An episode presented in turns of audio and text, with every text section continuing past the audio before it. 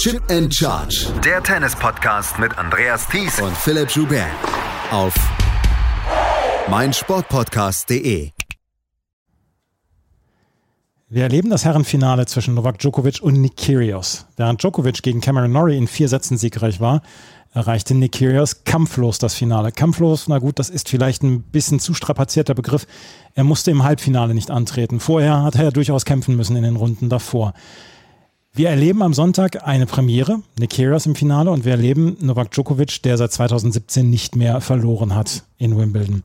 Und es war leider heute kein so richtig guter Tag, aber wir sprechen trotzdem drüber. Herzlich willkommen zu einer neuen Ausgabe hier von Chip in Charge auf meinsportpodcast.de mit unserem neuesten Daily vom Turnier in Wimbledon. Mein Name ist Andreas Thies, natürlich auch wieder mit dabei Philipp Schubert. Hallo Philipp. Hallo Andreas. Ja, gestern Abend war unser letzter Podcast ungefähr eine Viertelstunde online. Dann gab es die Nachricht, dass ähm, Rafael Nadal eine Pressekonferenz angekündigt hat für, ich glaube, 20.20 Uhr 20 gestern. Und da waren sich eigentlich alle schon sicher, naja, das wird wohl die Absage sein von ähm, Rafael Nadal für das Halbfinale gegen Nick Kyrgios. Er hatte gestern nochmal trainiert. Wir hatten dann ja auch gesagt, wir gehen eigentlich davon aus, dass er spielen wird. Ob er dann ähm, so richtig lange spielen wird können oder ob er es durchziehen kann, wie, er, wie fit ist er, das wissen wir zu diesem Zeitpunkt nicht. Er kann nicht antreten. Rafael Nadal hat gesagt, dass er nicht in der Lage ist, zwei weitere Matches noch zu spielen auf einem Niveau, was für ihn gut ist. Und er hat nicht die Möglichkeit und er hat nicht die Chance, diese Spiele zu gewinnen. Das hat er gestern gesagt. Und deswegen hat er aus diesem Turnier rausgezogen. Deswegen ist Nick Kyrgios weiter. Wir haben nach dem Spiel gegen Taylor Fritz diverse Messages bekommen, gerade auf Twitter, wo es dann hieß, ja, der Schauspieler. Ich glaube, das müssen wir jetzt nicht mehr unbedingt diskutieren. Nö, also wir hatten dann ja auch gesagt in der Zusammenfassung danach, das wird schon eine legitime Verletzung gewesen sein. Wahrscheinlich hätte er jetzt auch zum Halbfinale irgendwie antreten können, nur wäre die Geschichte dann wahrscheinlich irgendwie nach einer Stunde vorbei gewesen oder wäre halt wirklich vom Platz gefegt worden. Und da hat er eben auch das Wichtige gesagt, er sah sich jetzt nicht mehr in der Lage, noch zwei Matches zu gewinnen. Und das ist ja am Ende, was für ihn zählt. Also er tritt hier nicht in Wimbledon an, um das Halbfinale zu erreichen. Das hat er schon häufig genug geschafft. Er tritt hier an, um zu gewinnen ich weiß auch nicht mal, ob er hier angetreten wäre, wenn er zum Beispiel nicht die Australian Open gewonnen hätte, sondern nur die French Open, wenn er also nicht die Chance auf einen Kalender oder auf einen Grand Slam, also alle vier Grand Slam Turniere in einem Jahr zu gewinnen gehabt hätte, da bin ich mir nicht sicher, ob er hier angetreten wäre. Oder wenn ich gesagt hätte, na, jetzt nehme ich mir ein bisschen Zeit, jetzt hat er dann ja auch gestern in der PK gesagt, das ist jetzt keine langfristige Pause. Er will wieder anfangen, in den nächsten Wochen zu trainieren und wir können mal davon ausgehen, dass wir ihn bei den US Open sehen werden. Da wir nicht wissen, ob wir Novak Djokovic dort sehen, hat Nadal dort dann die Chance, nochmal ein bisschen Vorsprung auszubauen im, äh, ja, in diesem jetzt neu anberaumten Rennen, wer am Ende die meisten Grand Slams gewinnen wird. Aber wir haben gestern dann ja auch gesagt, ähm, Rafael Nadal lebt so ein bisschen im Hier und Jetzt. Wir haben uns ja auch schon mal so gefragt, was passiert wohl in 10, 15 Jahren, wenn seine Karriere längst vorbei ist. Wir haben das Bild, die Bilder von Boris Becker gesehen, der nach seiner Karriere keinen Sport mehr treiben konnte und nicht mehr Tennis spielen konnte, zum Beispiel auf, auf Legendenturnieren oder sowas. Ähm, so ein bisschen ähnliches blüht ihm ja wahrscheinlich auch mit seinen ganzen Malessen, die er hatte. Hier hat er dann allerdings dann die ja einzig vernünftige Wahl gewählt, dass er gesagt hat, okay, ich ziehe heraus. Es hat einfach keinen Wert, mir dann hier noch mehr zum Beispiel den Bauchmuskel weiter einzureißen. Und das war dann, ja, insgesamt war es eine sehr, sehr weise Entscheidung, habe ich das Gefühl. Naja, hat er dann auch umgesetzt, was er quasi öffentlich proklamiert hat nach dem French Open, dass er eben nicht nochmal sowas machen würde wie bei dem French Open, also auf Schmerzmitteln versuchen, das Turnier irgendwie durchzuziehen. Das hat er hier nicht gemacht. In der Theorie wäre sowas sicherlich möglich gewesen. Djokovic hatte ja auch so eine Geschichte, es müsste Australian Open 2019 gewesen sein, wo er auch einen Bauchmuskelriss hatte. Damals sollte er sogar noch länger gewesen sein. Der hat es dann am Ende durchgezogen. Das ist natürlich auch immer wirklich ganz schwer von außen zu sagen, wie das, wie das im Ende wirklich hier alles aussah oder gewesen ist. Aber ich glaube, bei ihm war es so offensichtlich in der Aufschlagsbewegung, dass ihn doch schon behindert hat. Und ja, er hatte, er hatte angekündigt, das nicht nochmal so wie bei den French Open zu machen. Jetzt hat er dem anscheinend hier Taten folgen lassen. Das soll jetzt aber auch nicht irgendwie schadenfreudig klingen. Ich meine, A ist es natürlich schon bitter für die Zuschauenden, nur B gehört es eben auch ab einem gewissen Alter dazu. Ich würde mal vermuten, uns hören nicht nur 20- und 30-jährige Menschen zu, sondern vielleicht auch welche, die eher Richtung 40, 50, 60 gehen. irgendwann kann der Körper nicht mehr alles, was er vorher kannte, äh, konnte. Und dazu kommt dann eben auch noch, was ich schon in der Sendung gestern oder vorgestern gesagt habe, das Problem irgendwann im Profisport auch in anderen Sportarten, eins führt zum anderen. Und wenn man eben zum Beispiel einen Teil des Körpers sehr belasten muss, dann führt das irgendwann unweigerlich zu einer zu einem Problem, nicht unbedingt zu einer Verletzung, aber zu einem Problem in einem anderen Körperteil. Und das passiert dann mit dem Alter halt immer mehr. Und das sehen wir ja dann eben jetzt auch bei ihm. Das haben wir bei Federer gesehen, das werden wir auch irgendwann bei Djokovic sehen, das haben wir bei Serena gesehen. Es passiert halt einfach irgendwann im Alter. Und von daher, es gehört halt zur Karriere von Raphael Nadal dazu und wir wussten alle, das war so ein bisschen die Wette, die am Anfang des Turniers eingegangen ist. Er hat gesagt, es war noch nicht mal sicher, ob er seine Karriere fortsetzen würde nach dem French Open, hat dann diese Bestrahlung gemacht, hat dann gesagt, ja, ich werde es probieren, aber wir wussten alles kann sein, dass er irgendwann im Laufe des Turniers rauszieht. Lass uns zu Nick Kyrgios gehen. Der hat nämlich heute in der Pressekonferenz dann gesagt, dass er eine schockierende Nacht hatte. Nur eine Stunde geschlafen, weil er so aufgeregt ist.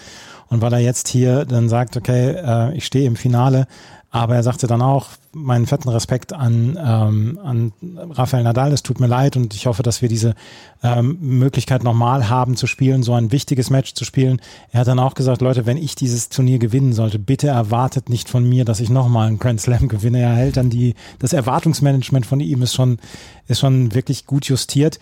Ähm, Nikera steht jetzt im Finale. Damit hatte man nicht mehr unbedingt gerechnet.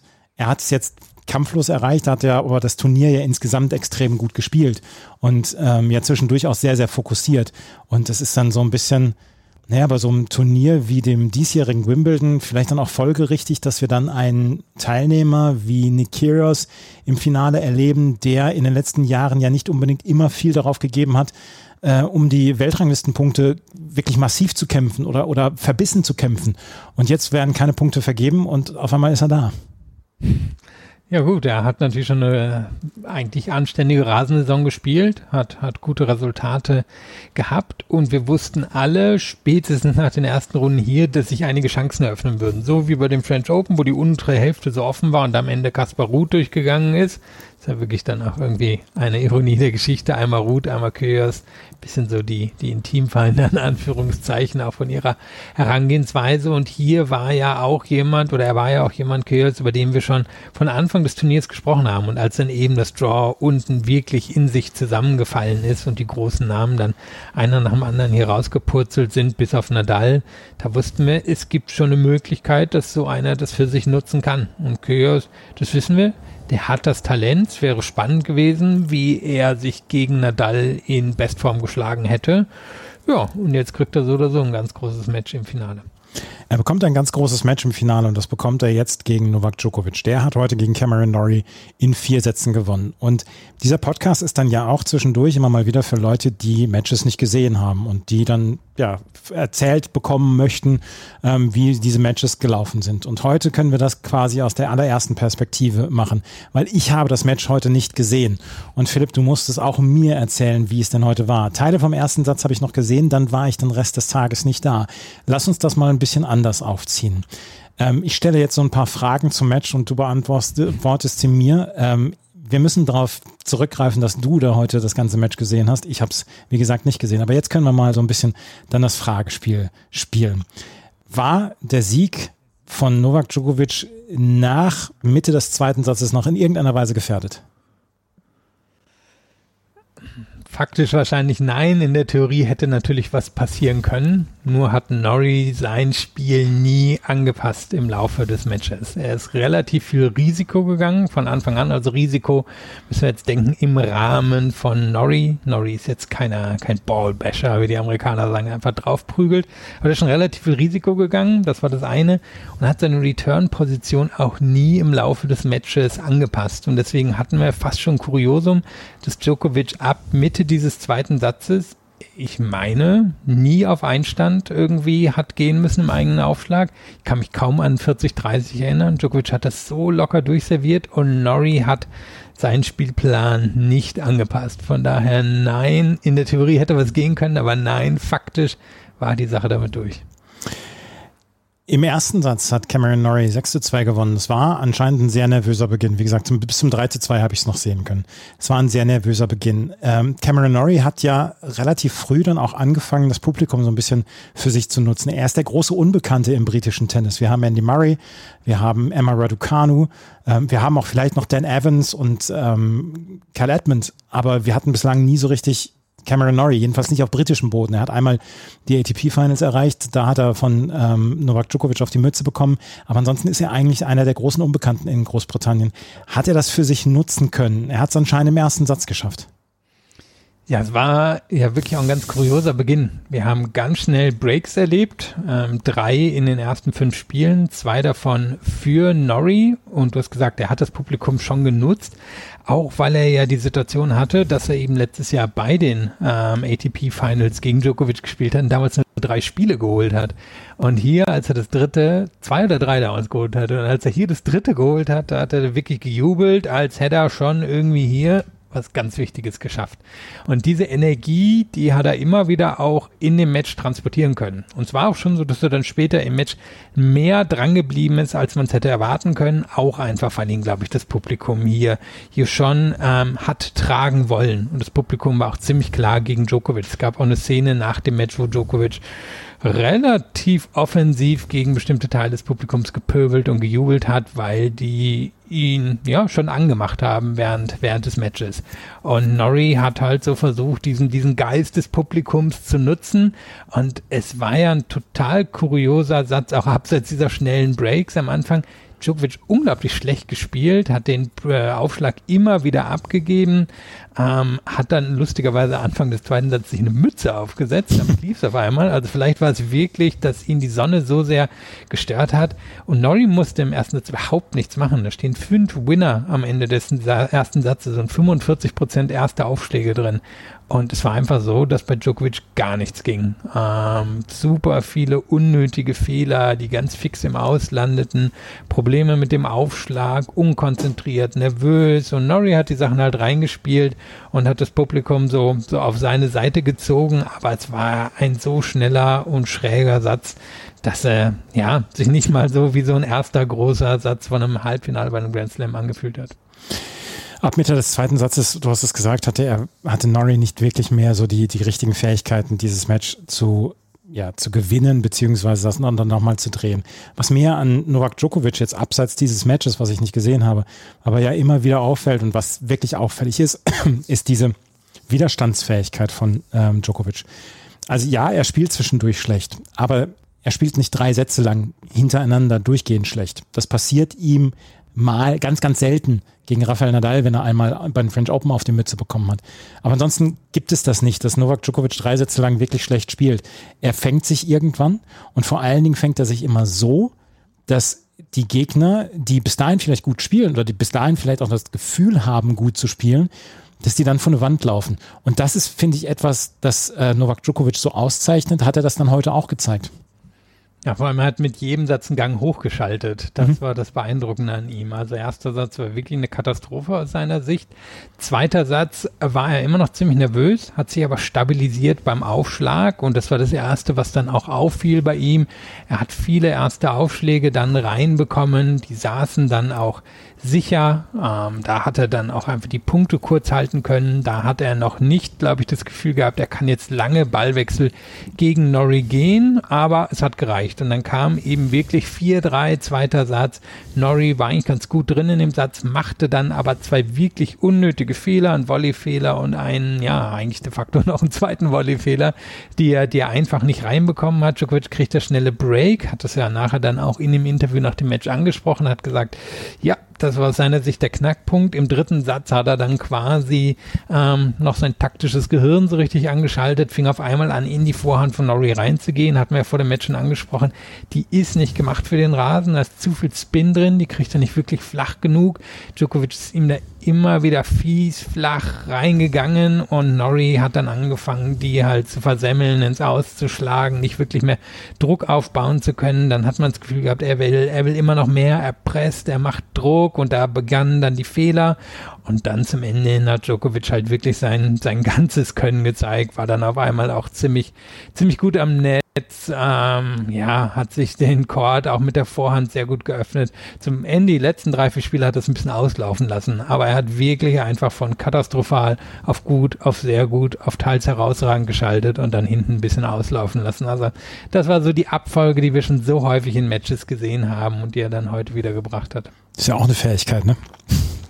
Ja, wirklich, das haben wir schon letztes Mal gemerkt. Es ist dieses Timing von Matches. Er weiß ja. exakt, wie man so spielt. Der gerät jetzt nicht in Panik, weil der einen Satz verliert, sondern mhm. er sagt sich, naja gut, muss ich mir halt aufwärmen. Oder sagt sich vielleicht, naja, bin halt ähm, immer noch 18 Spiele vom Matchgewinn entfernt. Hat sich ja eigentlich nichts geändert zu davor. Ne? Also ja. so wird er das wahrscheinlich sehen. Novak Djokovic steht also jetzt im Finale gegen Nick Kyrgios. Und wenn wir mal immer wieder auf Head-to-Heads gucken, dann sehen wir, dass, dass manche Finalisten gegeneinander 30, 40, 50 Mal gespielt haben. Das erleben wir bei den Big Three. Die beiden haben erst zweimal gegeneinander gespielt, Djokovic und Kyrgios, und haben eins der strangesten Head-to-Heads, die wir vielleicht so im Spitzentennis erleben. Weil Nick Kyrgios führt mit 2 zu 0. Und das ist aus zwei Matches, die damals innerhalb von zwei Wochen stattgefunden haben. Das war damals Indian Wells und Acapulco. Und das war in 2017, Februar 2017 und März 2017, also die beiden Turniere, die aufeinander folgen.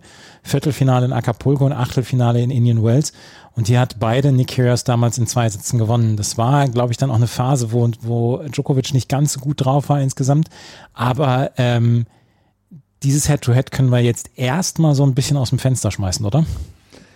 Ja, schon. Also das war damals wirklich so die Ellbogen, ich will mich nicht operieren lassen, na gut, irgendwie mache ich es doch und so langsam komme ich dann wieder zurück Zeit. Also das, das war die schwächste Phase eigentlich, seitdem Djokovic damals zu Nummer eins aufgestiegen ist. Und das hat sich aber einige Zeit gezogen. Man hat damals gesehen, wie ihm Djokovic das Leben, Entschuldigung, wie ihm Kyrgios das Leben schwer machen kann. Einerseits waren dann natürlich Spirenzien drin, die Djokovic damals ziemlich genervt haben. Auf der anderen Seite hat er so gut serviert, dass Djokovic selbst mit seinem Return damals in den Matches nichts anfangen konnte. Und dann dadurch, dass er das Tempo immer wieder rausgenommen hat und Djokovic mag ja schon ganz gerne ein hartes rhythmisches Tempo von der Gegenseite, hat er Djokovic das Leben schon schwer gemacht. Nur glaube ich nicht, dass es ein Riesenproblem für Djokovic jetzt sein wird in der Vorbereitung. Er hat heute ein bisschen im Interview drüber gewitzelt. Also er ist sich natürlich auch dessen bewusst, dass dies Head-to-Head -Head gibt.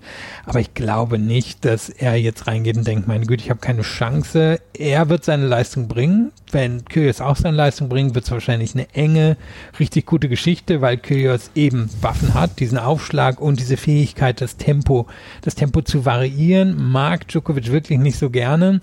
Nur wir können uns ziemlich sicher sein, dass Djokovic wahrscheinlich eine gute, sehr geile, gute Leistung bringen wird. Und dann wird Kyrgios eine exzellente Leistung bringen müssen, um das Match zu gewinnen. Was, was Kyrgios ja gemacht hat in diesem Turnier ist, er hat extrem gut aufgeschlagen. 70 Prozent der ersten Aufschläge reingebracht. Ich habe diese Statistik bei Twitter dann mal vor dem Halbfinale gebracht. Oder vor dem Viertelfinale habe ich sie gebracht. Ähm, mit 70 Prozent aufgeschlagen, 79 Prozent der, der, der Punkte nach dem ersten Aufschlag gemacht er wird sehr, sehr viele Returns reinbekommen. Das ist vielleicht der große Unterschied gegenüber den Vorrunden vorher, weil er hat halt den, den stärksten Returnspieler vor sich. Ja, den besten, den wir wahrscheinlich in der Geschichte gesehen haben, auch einen der besten auf Rasen, der halt so viele reinbekommt. Bin mir relativ sicher, dass Kyrgios versuchen wird, den Quad erstmal schön breit zu machen mit dem Aufschlag und dann zu gucken, dass er ihn ab und an durch die Mitte reinbekommt, um das Ganze eben nicht zu, zu sehr ähm, einseitig aussehen zu lassen. Aber wird die Quote auch brauchen. Ähm, das wissen wir auch andere gute Aufschläger, sei es Zverev, sei es Medvedev, wenn die eine Chance gegen Djokovic haben wollen, dann müssen die sehr gut aufschlagen. Da muss eine hohe Quote rein. Da sollte er wahrscheinlich vorher besser schlafen, als das jetzt in der letzten Nacht gemacht hat. Ja. wahrscheinlich hat er jetzt die, nächsten, die letzten Stunden wirklich gut geschlafen, dann auch, nachdem sich die erste Aufregung gelegt hat. Ich möchte noch ein Thema ansprechen. Wir erleben das jetzt am Sonntag, das, das Finale, zusammen mit dem Frauendoppelfinale. Ich möchte jetzt noch ein Thema ansprechen, was gestern dann gleich so ein bisschen wieder die Runde gemacht hat, weil Christopher Clary vom, von der New York Times hat die dann aufgebracht und hat dann auch diverses Feedback dazu bekommen. Er hat gesagt, Mensch, warum ähm, gibt es die Lucky Loser-Regelung in der ersten Runde? Warum gibt es sie in späteren Runden noch nicht mehr? Weil man hätte doch Taylor Fritz jetzt noch den äh, Platz im Halbfinale geben können, nachdem Rafael Nadal aufgegeben hat. Ich habe die Frage gestern, äh, bei Twitter haben wir die bekommen und dann haben wir dann auch darauf geantwortet, dass wir sagen, nee, aus unserer, aus unserer von unserer Sicht aus macht es keinen Sinn, weil ähm, Taylor Fritz hat fair and square dieses Match gegen Rafael Nadal verloren und dann sollte er nicht dadurch belohnt werden, dass er ähm, dass er dann ins Halbfinale kommt. Auch Andy Roddick hat sich gestern sehr, sehr, sehr, sehr stark dagegen geäußert, in irgendeiner Weise Lucky Loser-Regelung damit reinzubringen. Ich habe, glaube ich, für uns beide gesprochen, als ich das gestern gesagt habe, oder? Tja, was wenn jetzt nicht? Ja, ja das, das wäre sehr, sehr, sehr, sehr lustig. Ja, also Taylor Fritz hat ja nachher auch gesagt, also kommt für ihn nicht in Frage. Ich glaube, man kann die Frage aus drei unterschiedlichen Blickrichtungen ähm, wie so vieles im Tennis beantworten. Wenn wir es jetzt aus der der Turnierverantwortlichen sehen, ja, die hätten natürlich gerne, dass jemand trotzdem in die nächste Runde einzieht, weil war jetzt ja ein bisschen unangenehm für Wimbledon, mussten dann gestern Abend noch anbieten, dass sie die Tickets erstatten. Ja. Also nicht schön. Stellen wir uns das vor, Wimbledon geht das noch, 250er Turnier, wo der große Name vorher rauszieht, bittere Geschichte. Also dann kann es teuer und unangenehm werden. Jetzt sehen wir es von der Spielerseite. Ich denke, die aller, allermeisten von denen werden dort Roddick und Fritz folgen, sagen, sagen, nö, habe ich halt verloren. Der ganze Ethos dieses Sports ist, wenn ich es verloren habe, dann ist es halt so. Und dann glaube ich, bei den Fans gibt es wahrscheinlich so zwei unterschiedliche. Die Hardcore-Fans und auch die Berichterstatter und Erstatterinnen werden in der großen Mehrzahl wahrscheinlich sagen, nee, soll so bleiben, wie es ist. Die Integrität des Tennis ist einfach dahingehend wichtig, dass wer ausgeschieden ist, ausgeschieden ist im Hauptfeld. Aber ich kann mir vorstellen, dass Leute, die vielleicht einfach mal so ein Ticket haben oder einfach gucken wollen, dann schon eher verärgert sind, warum es jetzt kein Tennis zu sehen gibt. Also man kann es aus unterschiedlichen Richtungen sehen. Ich bin jetzt auch eher dafür, dass wir nach der ersten Runde keine neuen Leute mehr ins Draw reinschieben. Ähm, jetzt kann man natürlich argumentieren, ja, aber das passierte durch die Lucky Loser. Nur sind die ja eigentlich de facto in einem anderen Wettbewerb unterwegs gewesen genau. in der Qualifikation. Die haben nicht im Hauptfeld verloren, die haben in der Qualifikation, also in einem separaten Turnier innerhalb des Turniers verloren und stocken mit auf. Aber sie haben nicht in dem Turnier selber schon verloren. Und von daher, ich würde schon in die Richtung der quasi, naja, Geschichte, Integrität etc. des Tennis gehen. Aber es wird schon Leute geben, die sicherlich lieber heute auch in Wimbledon, ähm, weiß der Geier, wen hier, Sinner, Fritz oder wen auch immer hätten spielen sehen wollen. Natürlich hätten wir alle gerne ein Halbfinale gesehen. Das, das, ja, das steht ja völlig außer Frage. Aber Taylor Fritz hätte das Match ja gewinnen können. Und er hatte ja die Chance. Also es ist ja nicht so, dass er in irgendeiner Weise äh, weggeschubst worden ist oder dass, dass Leute dann auch sagen hier, ähm, warum gibt nicht Nadal vorher auf? Ist doch völlig egal. Nadal wird hoffen, dass er, dass die Verletzung nicht ganz so schlimm ist, dass er mit ein bisschen Ruhe, mit ein paar Massagen, vielleicht dann auch mit ein paar Schmerztabletten dann am Freitag wieder spielen kann. Natürlich zieht er durch. Das ist ja, das, auch das ist ja eine Sache der Integrität. Und du hast es gerade gesagt, das sind zwei verschiedene Wettbewerbe. Die Qualifikation zu einem Turnier und dann das Turnier selber. Und nirgendwo wird es so ähm, auf die Spitze getrieben, dass dieses Qualifikationsturnier ein anderes Turnier ist als hier in Wimbledon, weil es ja auch noch auf einer anderen Anlage stattfindet. Also hier haben wir dann auch noch die, die räumliche Trennung. Und, ähm, und wenn wir es ganz auf die Spitze treiben wollen würden, die Lucky Loser Regelung bei Grand Slams ist so, dass du aus vier Spielern dann lost. Dann hättest du ja eigentlich aus den vier äh, Viertelfinalniederlagen oder aus den vier Viertelfinalverlierern hättest du ja eigentlich losen müssen. Und stell dir mal vor, Djokovic wäre im, im Viertelfinale ausgeschieden. Dann wird der gelost und spielt auf einmal gegen Kyrgios im Halbfinale. Ja, wo, wo sind wir denn? Ja, und es hätte natürlich auch sein können, dass alle vier schon abgereist sind. Ja. ja. Das gehört ja auch zum Tennis dazu. Also dann müsste man denen Kohle dafür bezahlen, noch abzusitzen, weil was wäre dann gewesen, wenn einer im Finale nicht hätte antreten können? Also, äh, ich glaube, es war jetzt auch so ein augenscheinlicher Fall, weil es ja auch schon so offensichtlich während des Matches zwischen Nadal und Fritz war, dass Nadal angeschlagen war und dass Fritz es einfach nicht über die Ziellinie gerettet bekommen hat. Und das war sehr offensichtlich für alle. Und sein Ärger und seine Enttäuschung war ja auch groß, hat er gesagt, zum ersten Mal nach einem Match geweint. Also der, der war ja echt fertig mit den Nerven, kann man verstehen. War eine sehr unnötige Niederlage. Ich glaube, wäre das nicht so gewesen, sondern Nadal wäre einfach nach dem Match irgendwo ausgerutscht und hätte sich, keine Ahnung, den Fuß gebrochen, dann wäre es eine andere Art von Diskussion wahrscheinlich auch gewesen. Absolut. Also, Nikirias gegen Novak Djokovic im Finale am Sonntag.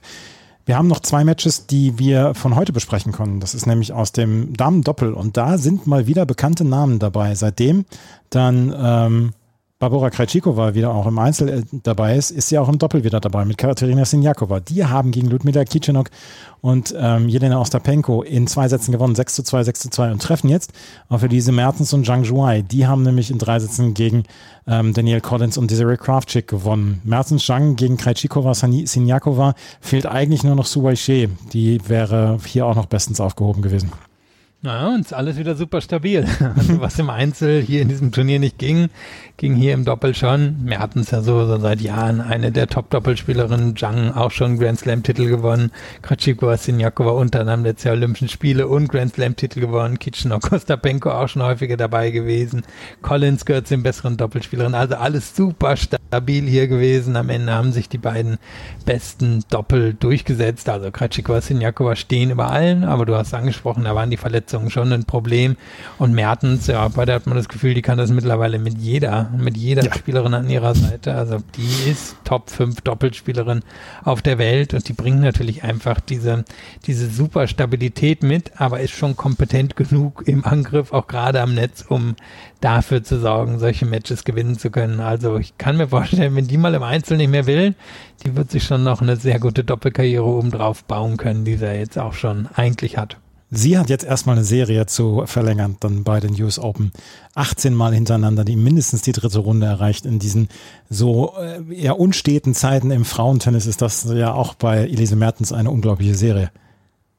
Ja, und ich meine, davon durchaus einige Mal in die vierte Runde gekommen. Diesmal ja. auch mit dem Sieg gegen Kerber, aber ich glaube, sind schon so sechs, sieben Mal. Also die, die bringt eigentlich seit viereinhalb Jahren gute Resultate. Es ist halt nie das eine Spektakuläre mhm. dabei. Ne? Ja. Deswegen übersieht man sie.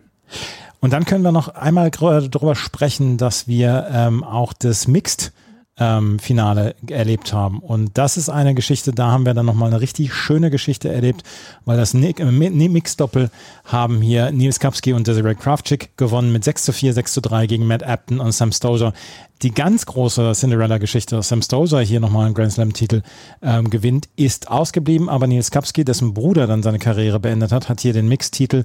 Im Doppel hat es, im Herren-Doppel hat es nicht so ganz gereicht für Skapski. Mit Kraftschick ist er weitergekommen. Sie waren am zwei gesetzt und haben dieses Turnier gewonnen gegen Matt Apton und Sam Stozer. Für Sam Stozer das zweitletzte Grand Slam-Turnier ihrer Karriere. Warten wir mal ab. Aber natürlich eigentlich schon. Ja, Titelverteidiger waren Skapski Kraftchick ja auch. Ja. Ähm, ist einfach auch ein sehr gut harmonierendes ähm, Doppel Skapski, so, so der klassische gute Aufschläger, bewegt sich gutes Fix. Kraftschick räumt viele am Netz ab, die, die hatten ein sehr gutes Händchen. Und Epton hat natürlich den Nachteil gehabt, der hatte ja gestern tagsüber ein durchaus langes Halbfinale im Herren-Doppel gespielt und dann haben die den direkt wieder auf den Platz geschickt, nur auf einem anderen Platz. Also ein bisschen doof für ihn gelaufen, aber hey, so ist das manchmal. Upton Purcell gegen Mektic Pavic, das ist das ähm, Doppel, was wir erleben jetzt, das Herrendoppel morgen. Wir haben morgen eine, etwas eine Neuerung. Wir erleben erst das Fraueneinzel und dann nur das Herrendoppelfinale. Früher gab es immer noch erst das Frauendoppelfinale und dann das Herrendoppelfinale. Da das Best of Five spielt, ist das häufig bis tief in die Nacht gegangen und deswegen haben sie es jetzt ein bisschen aufgelöst und werden morgen nur Upton Purcell gegen Mektic Pavic spielen und dann haben wir ähm, vorher das Spiel zwischen Elena Rybakina und Ons Jabeur. Was erwarten wir davon morgen für ein Spiel? Ich freue mich da sehr drauf auf das Match. Ja, könnte ein sehr ausgeglichenes Match werden. Ähm, Jabeur natürlich hier als Mitfavoritin ins Turnier reingekommen, hat jetzt nicht die ganz großen Namen auf dem Weg ins Finale besiegt, aber hat eine Nervenstärke und Konzentriertheit gezeigt, die sie eben in ihrer Karriere vorher so nicht beweisen konnte. Rybakina hat die etwas beeindruckenderen Gegnerinnen geschlagen, spielt auch eine andere Art von Tennis, als Jabeur das jetzt in den letzten Runden erlebt hat. Die geht eben auf Power, das heißt, die wird versuchen, Jabeur wegzudrängen, die wird gucken, dass Jabeur eben ihr Spiel nicht wird aufziehen können. Sie wird das quasi versuchen, mit Power zu zerstören. Jabeur hat schon Mittel, um sich dem entgegenzusetzen aber ich denke, sie wird gut servieren müssen, um hier ähm, ja den leichten Vorteil, mit dem man denkt, dass sie ins Match reingeht, auch behalten zu können. Also ich halte es für eine ziemliche 50-50-Geschichte. Ich kann mir vorstellen, dass Rybakina in der Lage ist, sie einfach abzuschießen, so wie sie eine Halep abgeschossen hat. Aber ich kann mir auch vorstellen, dass Jabeur eben Wege finden wird, das Match ähm, offen zu gestalten und am Ende eben mit ihren besseren Nerven das dann auch zu gewinnen. Also dein Tipp? In 3. Ist auch mein Tipp. Liebe Frau Rybakina, Sie werden nicht wissen, dass Sie uns zu danken haben. Ja. Ja, das ist ein gutes Schlusswort, denke ich. Das war's für heute mit unserem Daily von heute. Wenn euch das gefällt, was wir hier machen, freuen wir uns nach wie vor über Bewertungen, Rezensionen auf iTunes und auf Spotify. Folgt uns bei Twitter, Facebook und Instagram. Morgen werden wir live tickern, dann auf Twitter at Chip und Charge. Vielen Dank fürs Zuhören. Bis zum nächsten Mal. Auf Wiederhören. Chip and Charge. Der Tennis-Podcast mit Andreas Thies und Philipp Joubert. Auf meinsportpodcast.de.